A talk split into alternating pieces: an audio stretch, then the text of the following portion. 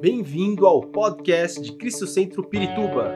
Para ficar sabendo sobre tudo de nossa igreja, acesse cristocentro.org.br ou siga-nos através do Facebook e Instagram como Cristo Centro Pirituba.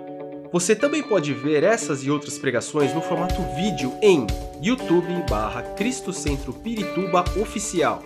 Seja bem-vindo à nossa casa apostólica. O nosso tema estenda a mão. Mateus capítulo 12. Nós vamos ler do versículo 9 ao versículo 14. Mateus capítulo 12, versículo 9 ao 14. Que diz assim: ah, Saindo daquele lugar, dirigiu-se à sinagoga deles. E estava ali um homem com uma das mãos atrofiada Procurando um motivo para acusar Jesus, eles lhe perguntaram: É permitido curar no sábado? Ele lhes respondeu: Qual de vocês, se tiver uma ovelha e ela cair num buraco no sábado, não irá pegá-la e tirá-la de lá? Quanto mais vale um homem do que uma ovelha. Portanto, é permitido fazer o bem no sábado. Então ele disse ao homem: Estenda a mão. Ele estendeu e ela foi restaurada e ficou boa como a outra. Então os fariseus saíram e começaram a conspirar sobre como poderiam matar Jesus. Não parece estranho para vocês que menciona que eles saíram de lá com tanto ódio de Jesus, queriam matar a Jesus e Jesus apenas curou uma mão atrofiada. Jesus já tinha ressuscitado o morto, Jesus já tinha, Jesus já tinha é, curado paralítico, feito paralítico andar, cego enxergar, surdo ouvir, e eles o odeiam porque ele estendeu a mão paralisada, atrofiada de um homem. Há uma razão para isso. E é isso que nos ensina, é isso que me chama a atenção nessa, nessa passagem. Essa, essa, essa passagem de Jesus, sempre eu gostei muito, porque ela sempre me mostra um lado que às vezes a gente não enxerga. A gente ignora as coisas pequenas. Na quinta-feira passada falei como as coisas pequenas podem prejudicar toda a nossa vida, né? Como a, as coisas pequenas, pequenas raposas, podem destruir um, um, um, um, vinhedo né, ah, as pequenas coisas, uma pequena fagulha pode incendiar uma grande floresta. E a gente falou sobre as pequenas, como as coisas pequenas que a gente permite na nossa vida podem provocar grandes destruição, destruição. A mão é a parte do nosso corpo que usamos para nos apropriar das coisas, para receber, também para dar, também para também para trabalhar, também para para produzir né? para também para produzir. É, no mundo espiritual, é, as mãos podem representar nossa fé, as ferramentas da nossa fé, com a qual nós nos apropriamos de alguma coisa, pela fé, de alguma promessa de Deus, de alguma bênção de Deus.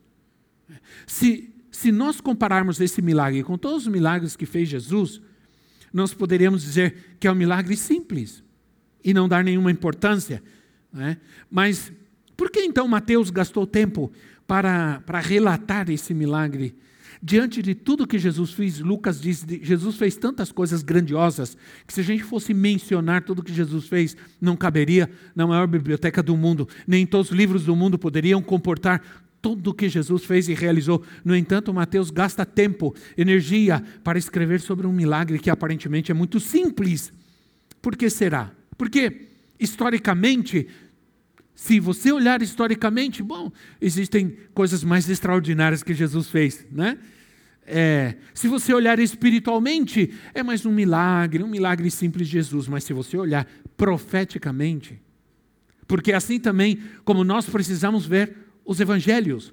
A gente, os evangelhos de Jesus, e aí que está a grande diferença entre aquele que tem Jesus, aquele que tem o Espírito Santo, que lê os evangelhos, as escrituras, é, ele tem a capacidade de entender e discernir profeticamente né, a mensagem e os evangelhos, eles podem devem ser vistos também profeticamente. Eles falam da relação entre Jesus e a igreja. Eles profetizam a igreja, o comportamento da igreja nessa terra, a fé que a igreja precisa ter, os milagres que a igreja precisa.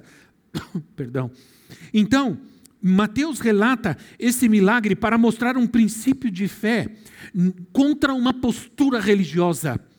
O que a religião, a religiosidade às vezes faz? Como atrapalha a nossa eh, fé em crer? Então fica aquela coisa: uns creem, outros não creem. Ah, o Senhor cura, o Senhor não cura. Ah, o Espírito Santo, ah, é, Jesus não faz mais milagres. Tem gente que é capaz de dizer essa, essa barbaridade de que Jesus no, hoje não existem mais milagres nos dias de hoje, né? Mas, mais uma vez, nós estamos vendo que Jesus está confrontando o farisaísmo a religiosidade, a falta de fé, a incredulidade. É isso que Jesus está fazendo, está confrontando essa, essa postura religiosa de não crer, de não buscar e de prestar atenção mais nos rituais, mais nas coisas né, rituais do que realmente é, crer no poder da palavra, no poder do nome de Jesus, na fé e nos milagres. É, a gente às vezes dá mais importância para, para, para, a, para a eclesiologia né, do que para as pessoas. A gente dá mais, é, mais lugar, mais, a gente tem mais preocupação com a forma de fazer as coisas do que aquilo que as pessoas realmente precisam. Hoje em dia nós precisamos muito de milagres, nós precisamos, vamos precisar cada vez mais de milagres. Amém, irmãos? Vamos crer cada vez mais em um Deus de milagres. Porque o diabo está atacando nossa vida, nossa mente, nossa casa, nossa família, nossos filhos. A mentira está se espalhando. O relativismo está se espalhando. Né? Há, um, há um grande poder em nossas mãos. Elas representam posse, elas representam habilidades e capacidades para fazer as coisas. Né? Quando você toma posse de algo, você toma isso pelas tuas mãos. Às vezes a gente usa, às vezes a gente usa é, a expressão é, isso está em minhas mãos. Você tem o poder nas tuas mãos para fazer tal coisa. Né? A gente usa muito essas expressões que elas explicam qual a importância das nossas mãos no sentido natural e também no sentido espiritual. Né? Ah, as mãos representam, as mãos abençoam, as mãos estabelecem autoridade. E as mãos representam uma, uma maneira peculiar de agir, a característica de cada pessoa. Um, um pintor, um, as pessoas que conhecem, que são que conhecem bem essas coisas, elas sabem quem pintou um quadro só de olhar. Esse quadro pintou fulano, esse quadro pintou ciclano. Esse quadro é de Picasso, esse é de não sei quem, esse é daquele outro. Por quê? Porque cada pintor tem a sua característica de cor, de matiz, de dinâmica, de, de traços. Cada pintor tem a sua característica que pode ser identificado facilmente, porque as nossas mãos nós usamos para manifestar um caráter, um, um modo de agir, uma maneira de fazer as coisas. Claro, a gente também pode usar as nossas mãos para fazer coisas ruins coisas indevidas, né? para pecar, para fazer coisas erradas. É, Salmos, capítulo 26, versículo 10, Salmos, capítulo 6, 26, versículo 10, diz assim: Suas mãos executam planos perversos, praticam suborno abertamente. Isso é, a prática de suborno, as mãos né, executam planos perverso. Com as mãos, nós fazemos, nós realizamos propósitos, nós realizamos projetos. Né? Você seria difícil um pedreiro construir uma casa sem as mãos, né? Infelizmente, uma pessoa que não tem as mãos não pode ser um pedreiro, porque como vai construir um projeto sem as mãos? Então, é, profeticamente, nossas mãos representam nossa fé. Nossa fé. E é, e é, isso, e é por isso que esse texto, é por isso que esse relato desse momento está aqui escrito, porque é o que o Senhor quer mostrar para nós. Como o Senhor quer é, tirar a paralisia, a atrofia da nossa fé. Há pessoas que têm uma fé atrofiada, uma fé paralisada. Né? A mão atrofiada significa paralisada, uma não se desenvolveu. Algo, uma mão que não se desenvolveu como a outra, né? É, enfraquecida, incapaz, paralisada. E representa exatamente nossa fé. Aquele homem não estava em outro lugar qualquer, ele estava dentro da casa de Deus, ele estava dentro de uma sinagoga. Ele era alguém que cria, que cria em Deus. É, era alguém que obedecia às leis de Deus. No entanto, ele tinha uma, uma incapacidade. E é o que representa a, a, a, é, essa passagem. É, essa mão paralisada, atrofiada, representa justamente nossa fé que é incapaz de alcançar, de crer nas promessas e nos milagres de Deus para a nossa vida, na cura, na libertação. Né? Se as nossas é, conquistas estão paralisadas, nós precisamos crer. Nós vamos voltar a crer, sermos libertos para crer que Deus quer prosperar o, tra o trabalho das nossas mãos. Amém, irmãos? Mas sabe o que acontecia naquele lugar? naquele momento, havia muita religiosidade. E às vezes a religiosidade, ela é um resultado da incredulidade. A religiosidade atrapalha o exercício, a prática da fé. Os fariseus, eles eram incrédulos, porque eles estavam mais preocupados com a lei, eles estavam mais preocupados com as questões externas, tanto que Jesus chama a atenção deles, porque os discípulos saem para comer, eles vão buscar é, comer. Em um momento eles foram comer e eles tinham fome, diz a palavra, e foram comer. E os fariseus estavam preocupados que eles estavam comendo sem lavar as mãos. É, e eles questionam Jesus: seus discípulos comeram sem lavar as mãos. E Jesus disse: vocês são muito hipócritas, porque vocês ficam preocupados com isso, com essas coisas externas com essas coisas aparentes e se esquecem que o mais importante é aquilo que está em nosso coração, porque na verdade é onde nós guardamos os nossos tesouros, porque o homem vive, fala, crê naquilo que está em seu coração. Sim ou não? A boca fala do que o coração está cheio. Vocês são como sepulcros caiados. Isso é por, por fora vocês estão lindos, maravilhosos, bem limpinhos, mas por dentro está tudo podre, tudo estragado. E Jesus falava. Tem gente que diz que Jesus era só amor, bonzinho, não. Jesus mandou muita gente para o inferno. No bom sentido, não. não. Não sei se existe um bom sentido mandar alguém. No sentido de que Jesus disse assim: se você, você vai para o inferno. Jesus falou: o inferno né? O eh, fulano, ciclano, esse que faz isso e aquilo vai para o inferno. Nesse sentido, Jesus falou mesmo sobre o inferno. Mas se é, as, ele, aquelas pessoas estavam mais preocupadas com aquilo que é externo, com aquilo que é aparente, do que com, a, com, eh, com os rituais, do que com o estado daquele homem, com o sofrimento daquele homem, com a paralisia daquele homem, com a incapacidade daquele homem. Entende, irmãos? E às vezes é esse, o mundo hoje precisa de gente que crê. Eu falei domingo passado que nós fomos enviados a um mundo hostil que necessita ser transformado por Deus. E não adianta querer transformar o mundo através da política, das ideologias. Das... Não adianta. Se você não vai transformar esse mundo, se essa transformação não começar com o homem. O homem precisa ser transformado para que o mundo seja transformado, para que a sociedade seja transformada, sim ou não? Onde está a mentira? Onde está o engano? Onde está o pecado? Onde está a corrupção? Onde? No homem. Se você não transforma um homem, nada vai fazê-lo. Então, uma mão atrofiada não pode, não se abre para receber as bênçãos de Deus é, Salmos capítulo 18, versículo 24, diz assim: 18, 24. O Senhor me recompensou, Salmos 18, 24. O Senhor me recompensou conforme a minha justiça, conforme a pureza das minhas mãos diante dos seus olhos.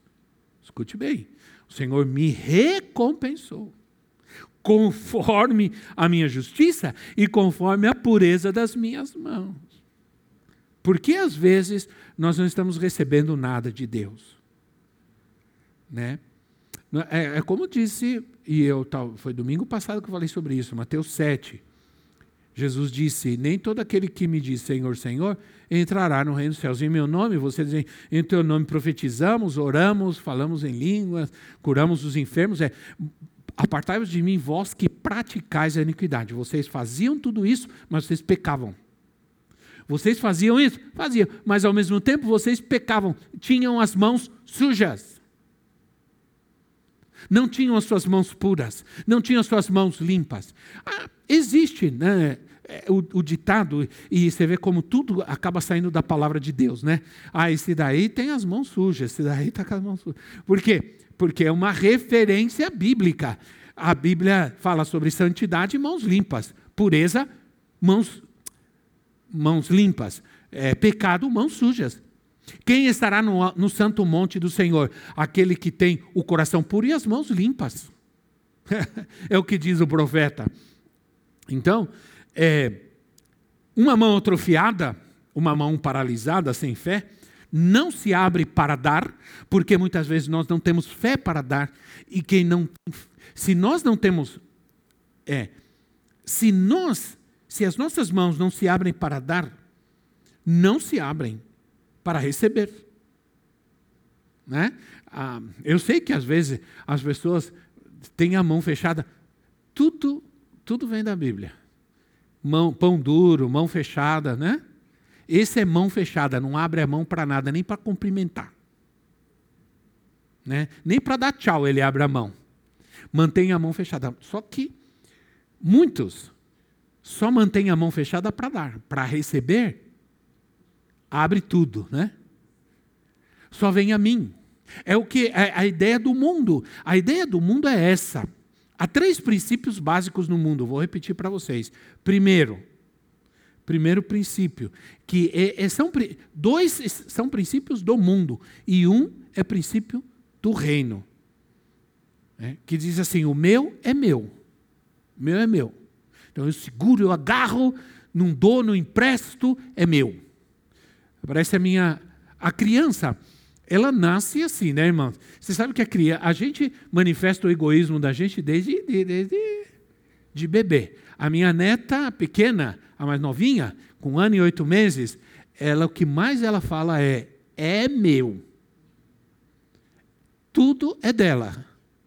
É meu, é meu. Até o avô é dela. Ela me abraça e diz: É meu. Aí vem a outra e diz: É meu também. Aí vira uma briga, você não queira saber. Então, é meu. Porque, como a criança a, começa a falar e a primeira coisa que ela aprende é: É meu. Né? É meu, meu, meu, meu.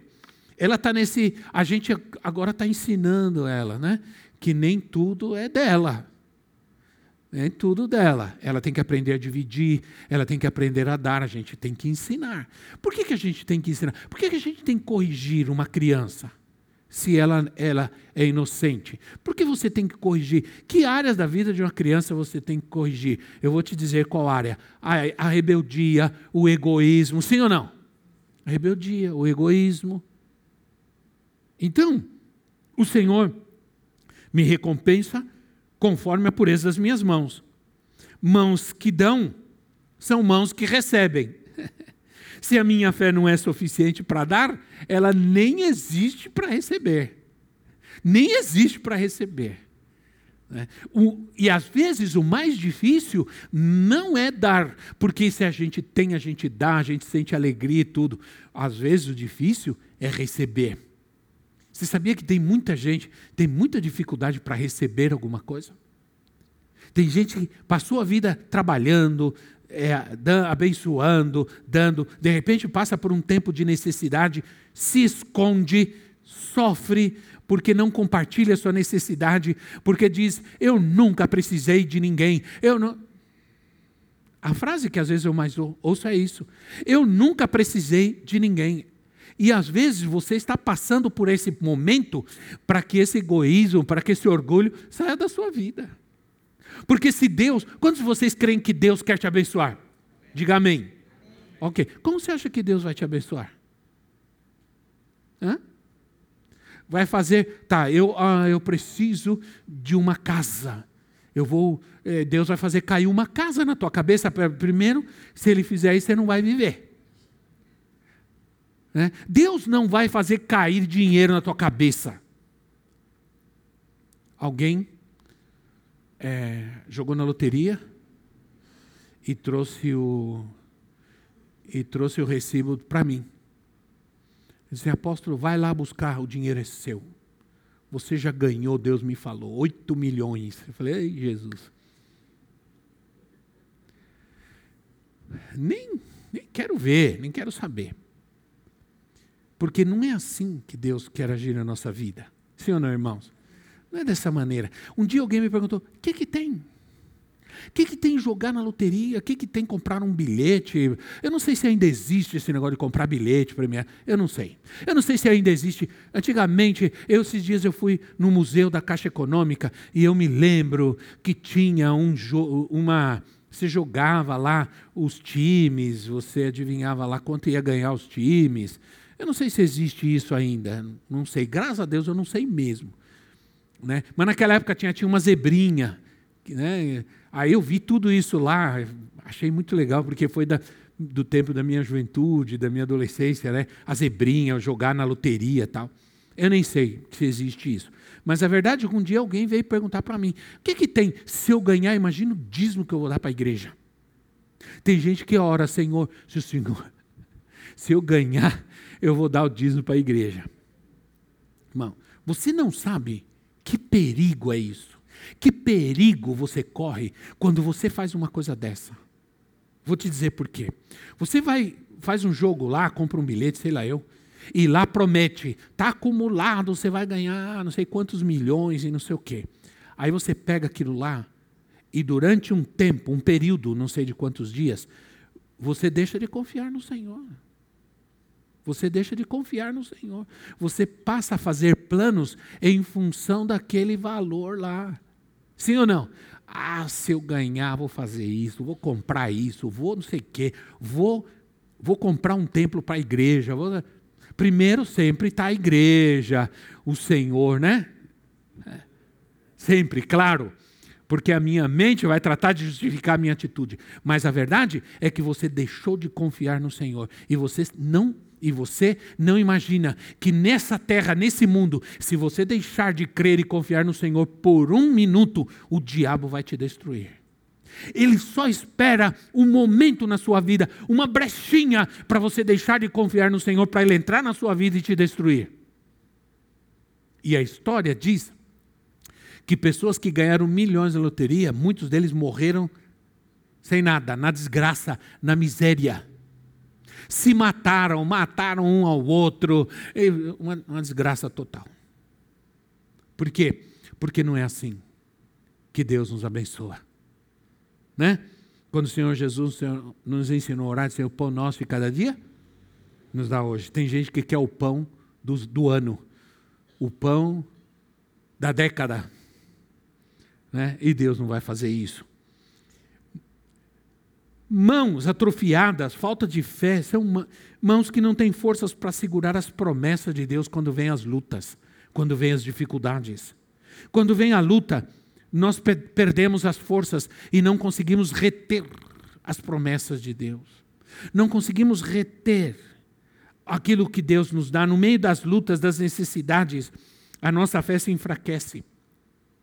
A nossa fé paralisa e a gente não consegue crer e avançar nas promessas. A gente começa a ouvir mais o mal, o diabo, as coisas que o diabo diz do que o que Deus diz. Nós nos aferramos mais às mentiras do diabo do que às verdades de Deus. Há, há uma maldição, irmãos, que nós vamos vencer na nossa vida. Há pessoas que precisam vencer uma maldição, eu vou dizer qual é. Essa maldição está no fato de que a terra, por causa do pecado, da desobediência do homem, a terra foi amaldiçoada. E se você ler, por exemplo, Gênesis capítulo 5, versículo 29, Gênesis 5, 29 diz assim: Deu-lhe o nome de Noé, quando Noé nasceu. Deu-lhe o nome de Noé disse: Ele nos aliviará do nosso trabalho e do sofrimento de nossas mãos, causados pela terra que o Senhor amaldiçoou. O Senhor amaldiçoou a terra, mas ele não fez isso porque Deus é mau, porque Deus queria que o homem vivesse numa terra amaldiçoada, não. Isso não foi própria escolha do homem, foi própria decisão do homem quando se rebelou contra Deus, porque Deus criou o jardim e colocou o homem no jardim tudo que tinha ali estava nas mãos do homem. Ali tinha rios, tinha tudo do bom e do melhor, porque Deus estava cuidando do homem, cobrindo o homem, guardando o homem. Mas o homem decidiu que queria viver por sua própria conta, em desobediência e rebeldia a Deus, e isso levou a sair deste lugar de Deus, de bênção, de cuidado de Deus, para viver a sua própria, a sua própria sorte. E a terra foi amaldiçoada. Então há sofrimento, o sofrimento das nossas mãos. A terra foi amaldiçoada por causa do pecado. Há lugares amaldiçoados, há lares amaldiçoados, há vidas amaldiçoadas por causa da sua falta de fé e confiança em Deus, da desobediência, da rebeldia a Deus, traz maldições. Irmãos, às vezes dá uma ira. Eu vi uma notícia hoje que eu fiquei eu ainda me choco com isso, eu não posso, acreditar. Um homem que ficou oito ou dez anos é, estuprando a enteada. Começou quando ela tinha dois anos de idade. E está com doze agora, uma coisa. Ele foi condenado a mil e oito anos de prisão. Foi condenado a mil e oito anos de prisão. Eu não sei quanto tempo esse homem vai ficar preso. Mas eu fico pensando como uma pessoa pode abusar de uma criança de dois anos de idade. Não é uma pessoa, é um demônio. Sim ou não? Não é. Não, o homem no seu natural, ele não é capaz de fazer isso. O homem no seu natural, ele não é capaz de matar outro homem, de tirar a vida de outro homem. Ele não é capaz de estuprar uma criança humanamente. Isso tem que ser uma ação, uma maldição, um demônio que toma a sua vida. Ah, claro, existe uma porta, existe uma, uma brecha, a drogas, a bebida, seja, seja lá o que for, mas é uma maldição, sim ou não? Uma maldição. Esse homem não está destruindo só a sua vida, ele está destruindo a vida de uma criança, a vida da sua família, se tiver filhos, dos seus filhos. Se, entende? Ele não está destruindo somente a sua vida, ele está trazendo uma maldição para toda uma geração. Então, é. Quantas necessidades causadas pela maldição. Tem gente, irmãos, que não está vivendo uma desgraça e não quer sair. Entende? Porque há algo que lhe amarra, atrofia a sua vida e a mantém naquela situação. E não quer. Não quer. Não quer deixar, não quer abandonar. É muito difícil. O trabalho das mãos não, prosperam, trabalha, trabalha, trabalha, trabalha, não prospera, é, abre um, um, uma coisa não dá certo, abre outra coisa não dá certo, vai vender tal coisa não dá certo, vai vender tal coisa. Sempre existe algo que está impedindo. Claro que é muito natural que você, é, nesse mundo, algumas coisas da nossa vida não vão dar certo. Não estou falando de eventualidades. Eventualmente você começa uma coisa não dá certo, começa a outra. Eu não estou falando disso, eu estou falando de uma algo que acontece sempre, todos os dias. Aquela situação nunca avança, nunca prospera, nunca alcança nada. Eu me lembro que uma vez eu orei por uma, uma, uma, uma, senhora que veio me buscar. E disse assim: algo está acontecendo na minha vida, na minha casa. Algo muito ruim, ela disse. É, é, faz muito tempo que a gente não consegue comprar nada na, na, nossa casa. A gente não consegue comprar, quebrou o liquidificador, largou lá, não consegue comprar, quebrou não sei o que, largou lá, não está funcionando, largou. O sofá tem um buraco no meio, um pau no meio, um buraco no meio, não, a gente não consegue trocar. O, a, a geladeira está fechada com com uma corda, sei lá, com um barbante, com uma corda, a geladeira. Fecha e fecha, senão ela abre sozinha, coitada. Né? A, a, os armários estão caindo, tudo está caindo, tudo está podre, tudo tá, a gente não consegue trocar, alguma coisa está errada. Alguma, esses dias eu fui abrir a, o armário, a porta do armário caiu no meu pé, a porta do armário. Está tudo ruim, está tudo feio. A gente não consegue trocar uma cortina, a gente não consegue fazer nada. O que acontece? Eu falei, vamos orar, vamos buscar a Deus. Isso é, vamos buscar, vamos crer que o Senhor que há uma maldição aí, há um, algo aí está acontecendo. Vamos orar, vamos clamar ao Senhor, vamos crer, vamos ter fé. E entramos num processo de buscar a Deus, de clamar, e aquela irmã com fé, eu falei: começa a adorar a Deus na sua casa, começa a levantar as tuas mãos aí e a declarar o reino de Deus aí, Deus vai fazer alguma coisa. E de repente Deus começou a mudar as coisas. E de repente Deus começou a mudar tudo. E algo novo começou a acontecer. Amém, irmãos? Jesus disse: Eis que eu faço novas todas as coisas. Você tem que saber quando você levanta de manhã, Deus tem algo novo para a sua vida.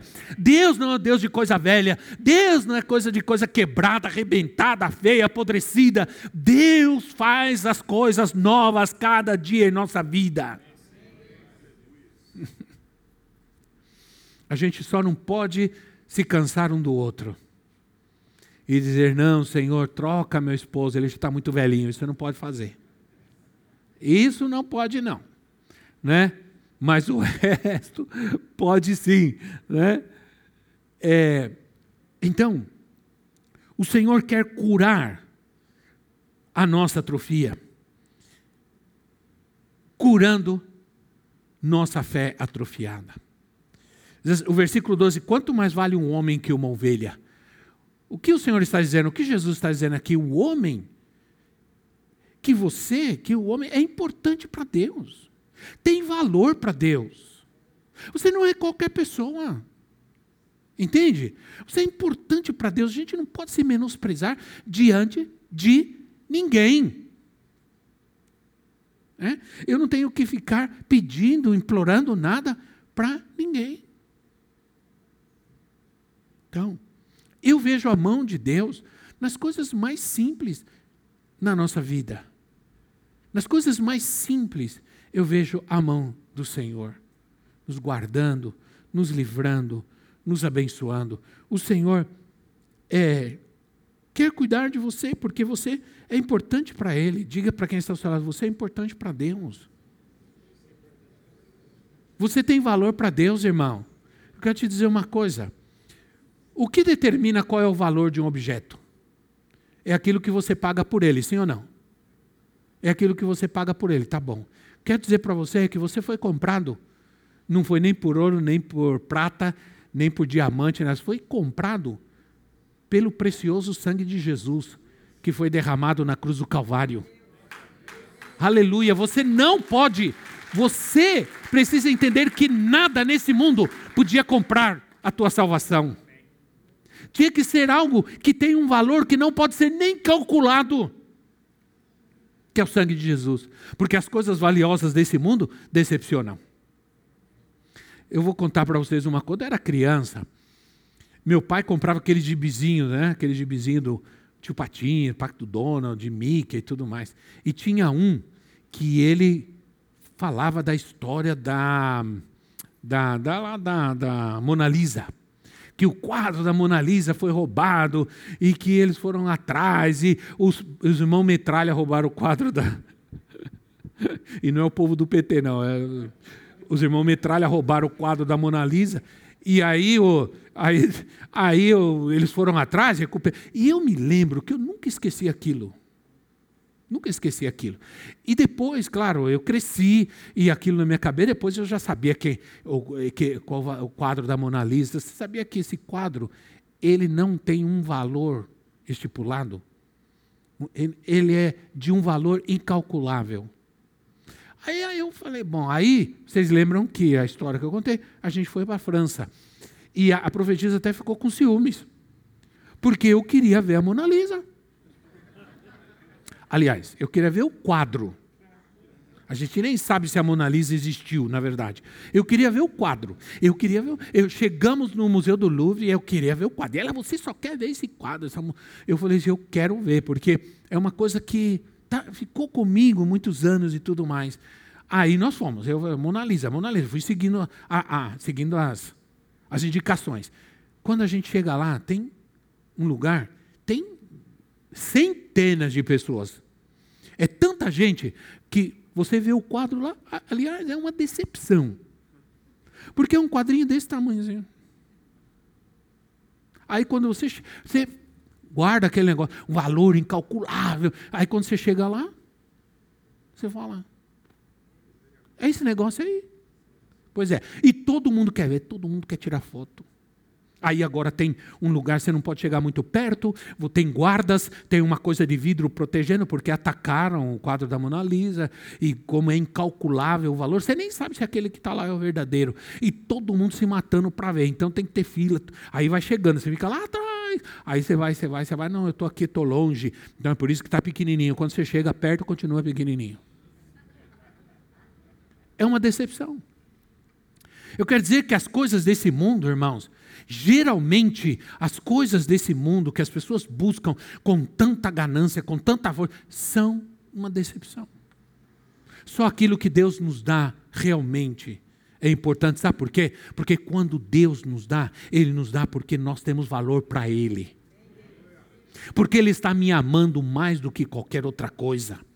Né? Então, você tem um grande valor para Deus. A falta de fé nos mantém num buraco. Porque diz o texto, né? Se a ovelha cair num buraco, você não vai lá buscar. Quanto mais um homem. Aqui a comparação é válida. Quanto mais um homem que cai num buraco, que, que tem mais valor? Né? O que é mais importante? O Senhor quer nos tirar do buraco do medo, do buraco da decepção, da insegurança, da frustração, da religiosidade. O Senhor nos quer tirar da cova da comodidade. Estamos acomodados numa vida acomodada, numa vida religiosa acomodada. E Deus não quer que sejamos pessoas é, é, acomodadas. Deus nos chamou para ser conquistadores. Deus nos chamou para ser vencedores. Acabamos de cantar sobre guerra. Eu luto as minhas. É assim que eu luto as minhas guerras. Eu não luto as minhas guerras sentado tomando é, cafezinho, suquinho. Não. Eu, eu luto as minhas guerras, minhas batalhas diariamente, porque o Senhor está conosco. Nós estamos lendo e vamos terminar agora. Ai, Senhor, Crônicas, né? Segundo Crônicas, estamos terminando. Nossa leitura anual, estamos lendo. Hoje de manhã eu estava lendo. E nós vemos em várias guerras, como o Senhor vai com o seu povo. E o Senhor diz assim: Josafá, Josafá, não tenha medo, são vários, um exército gigantesco, não sei quantos mil carros, cavalos, homens, vem contra você, mas fica tranquilo, nessa batalha você não vai ter que pelejar, eu vou pelejar por vocês, eu vou guerrear por vocês, porque vocês são meu povo. Entende? Mas eu escolho as minhas batalhas, as minhas guerras, outras eu deixo nas mãos do Senhor. Diz: Senhor, eu não vou ficar perdendo meu tempo com isso. Isso está nas tuas mãos, Senhor. Entende, irmãos?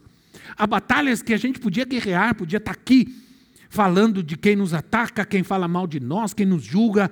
É, é, eu nunca vou fazer isso. Nunca fiz e nunca vou fazer. Quem confia em nós, confia. Quem não confia, desconfia. A falta de fé nos mantém, mantém a gente nesse buraco do medo, na cova do medo, da insegurança. Né? Quando Deus vai, Elias, Elias venceu 450 profetas de Baal, mais 400 profetas de Acera. Aí quando Jezabel ameaçou, ele saiu correndo, ficou com medinho, se escondeu numa caverna. Aí Deus vai lá e fala para ele: Elias, o que, que, você está fazendo aqui? O que, que, você está fazendo aqui? Vai para Sarepta, lá tem uma viúva, e lá já ordenei que ela mantenha você. Vai para lá, vai para ali, ali você vai ser cuidado. Sai daqui e vai para lá. Sai dessa cova, sai desse lugar de medo, de insegurança, de temor, e vai para onde eu te mandar, porque ali eu vou cuidar de você e vou te abençoar. Existe lugar melhor do que a casa de Deus? Lugar de bênção, de oração, de fé. Quando nós estendemos as nossas mãos, estamos nos apropriando, estamos exercendo nossa fé. Levantar as nossas mãos, levantar as vossas mãos no santuário e bendizer ao Senhor. Para nós é significativo levantar nossas mãos para adorar ao Senhor. Quando uma pessoa está amarrada e presa, as suas mãos pesam uma tonelada. Você fala assim: levanta a sua mão, adora o Senhor. Não consegue. Né? Não consegue. É, estender a mão é um ato de fé, de confiança, que eu não tenho.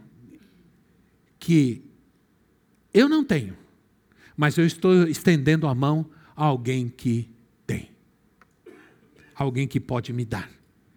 Nenhum mendigo vai estender as suas mãos e pedir onde estão os mendigos. Ele vai no lugar onde tem gente que pode dar algo para ele, sim ou não? Nós com Deus estendemos a mão, as nossas mãos a um Deus amoroso. Na hora da necessidade, da luta, da dificuldade, nós estendemos nossas mãos para Ele. Fé. Fé. Quanto, eu, eu sei o que é isso, irmãos. Eu sei o que é isso. Quando no, no campo missionário, sem ter nada, nada para dar para minha filha, nada a perspectiva de não ter nada para comer porque o dinheiro não tinha, estender as minhas mãos e clamar ao Senhor.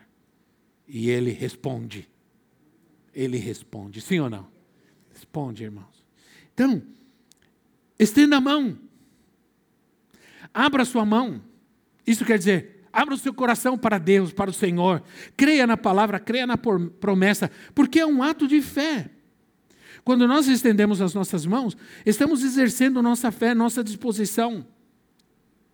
O Salmo 2 diz assim, Salmo capítulo 2 diz assim: Pede, pede-me e eu te darei as nações como herança. Estende as tuas mãos e eu te abençoarei e te darei as nações. E deixa o Senhor fortalecer tua vida. Sende, né? Salmos 28, ou 2,8 diz assim: Pede-me, te darei as nações como herança, e os confins da terra como tua propriedade. Amém, irmãos? Mas é, Deus já me permitiu estar em muitas nações do mundo, mas um dia Deus me deu essa palavra. Eu estava em um lugar e Deus, pede-me e eu te darei as nações. Né? Eu, eu pedi África, não pedi é, nem Estados Unidos, nem França, nem eu pedi lugares difíceis, Deus me levou a esses lugares difíceis. Né? Então, levante as suas mãos em adoração e arrependimento, entrega tudo para Ele, entrega para Ele. Levantar as mãos representa rendição, representa eu me rendo, eu me entrego. Quando a polícia para alguém, levanta as mãos. Isso significa que você está se rendendo, se entregando. É, nesse sentido, com o Senhor, o Senhor nunca vai dizer para ele, levante a sua mão, o Senhor espera que você levante as suas mãos em gratidão, em louvor, em rendição, para que Ele te abençoe, para que Ele te responda. Faça isso, e sabe de uma coisa? Eu garanto que tudo vai mudar. A gente vai encerrando. Quando Moisés, quando Moisés Diz o texto que Moisés mantinha suas mãos levantadas, o inimigo era derrotado. Quando cansava as mãos, ele abaixava as mãos, o inimigo prevalecia. Quando ele levantava as mãos, o inimigo era derrotado. Isso não significa que você tem que andar com as mãos levantadas por todo quanto é lugar, por todo lado, não. Significa que você tem que andar com o seu coração rendido ao Senhor significa que você tem que andar com fé. Agora, algumas vezes entra na tua casa, está tudo difícil, há muita luta, há muita tribulação, briga, confusão, falta de dinheiro, necessidade. Entra nessa casa com as suas mãos levantadas e diga: Senhor, reina aqui, reina nessa casa, reina neste lugar, reina, Senhor governa no meio das circunstâncias, dificuldades. Eu creio, eu me rendo, a minha casa se rende ao Senhor.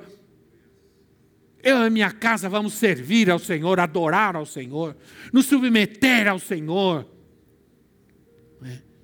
Ora, certa vez, um pai disse a Jesus, diante da libertação do seu filho: Ajuda-me na minha fé. Jesus disse: Se você tiver fé, tudo é possível aquele que tem fé. ajuda-me na minha fé, Senhor. Te dizer uma coisa. O Senhor olhou para o pai do menino, não para o menino. O menino estava endemoniado, perturbado. Mas o Senhor olha para ele e diz assim: Você tem fé? Senhor, me ajuda na minha fé. Ele não perguntou para o rapaz se ele tinha fé, perguntou para o pai. Para alguém de autoridade. Alguém que, ao crer, podia mudar todas as coisas dentro da sua casa. Talvez você seja a única pessoa que tenha fé dentro da tua casa, mas através da tua fé, Deus pode salvar essa casa, Deus pode libertar essa casa, Deus pode curar essa casa. Amém, irmão? Se você tiver fé. Fortaleça as mãos cansadas.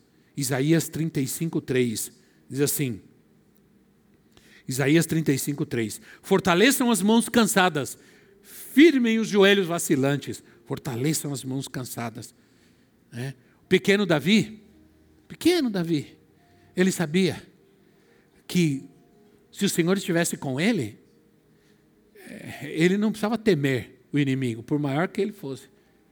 Aí vem o gigante todo armado, todo carregando suas armas poderosas. E ele é um pequeno rapaz. Aí tem gente que diz: uma pedrinha derrubou o gigante. Não, irmão. Foi a força das mãos que atirou aquela pedra. Na verdade, foi isso. Aquilo foi um. Mas não era nem 38, era uma, né? era uma bazuca com uma pedrinha desse tamanho assim. Porque a mão que atirou aquela pedra era uma mão fortalecida pelo Senhor. O Senhor fortaleceu a mão de Davi quando ele virou aquela funda que ele atirou, aquilo era uma, uma bomba que derrubou aquele gigante. Então, as mãos de um adorador são poderosas, irmão. Quando você levanta as mãos para adorar ao Senhor, Deus faz milagres. Quando acabou nosso dinheiro lá no campo missionário, a gente não foi chorar, não, porque não tinha para onde correr. A gente simplesmente adorou ao Senhor. A gente adorou, levantou as nossas mãos, começamos a adorar ao Senhor. E até hoje nós vivemos essa adoração nós vivemos o resultado de adorar a Deus no meio da dificuldade, não murmurar, reclamar, né? ficar chorando, reclamando, culpando a outros. Não. Levanta as tuas mãos e adora. Adora.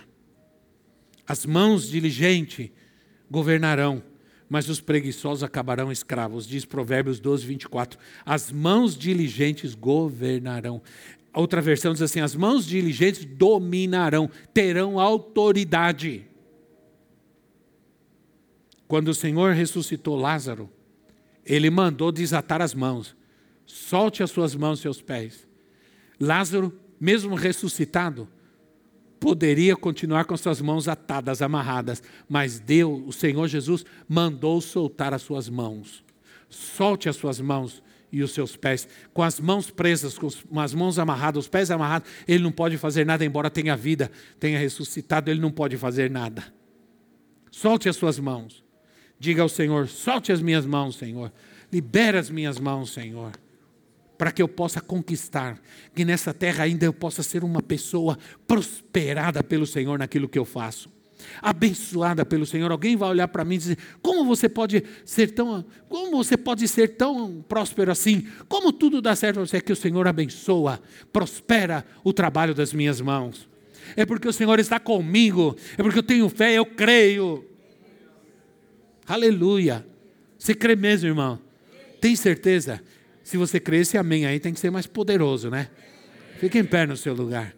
Esperamos que esta mensagem tenha te inspirado e sido uma resposta de Deus para a sua vida. Quer saber mais sobre Cristo Centro Pirituba? Siga-nos nas redes sociais no Facebook, Instagram e YouTube, ou visite nosso site em cristocentro.org.br.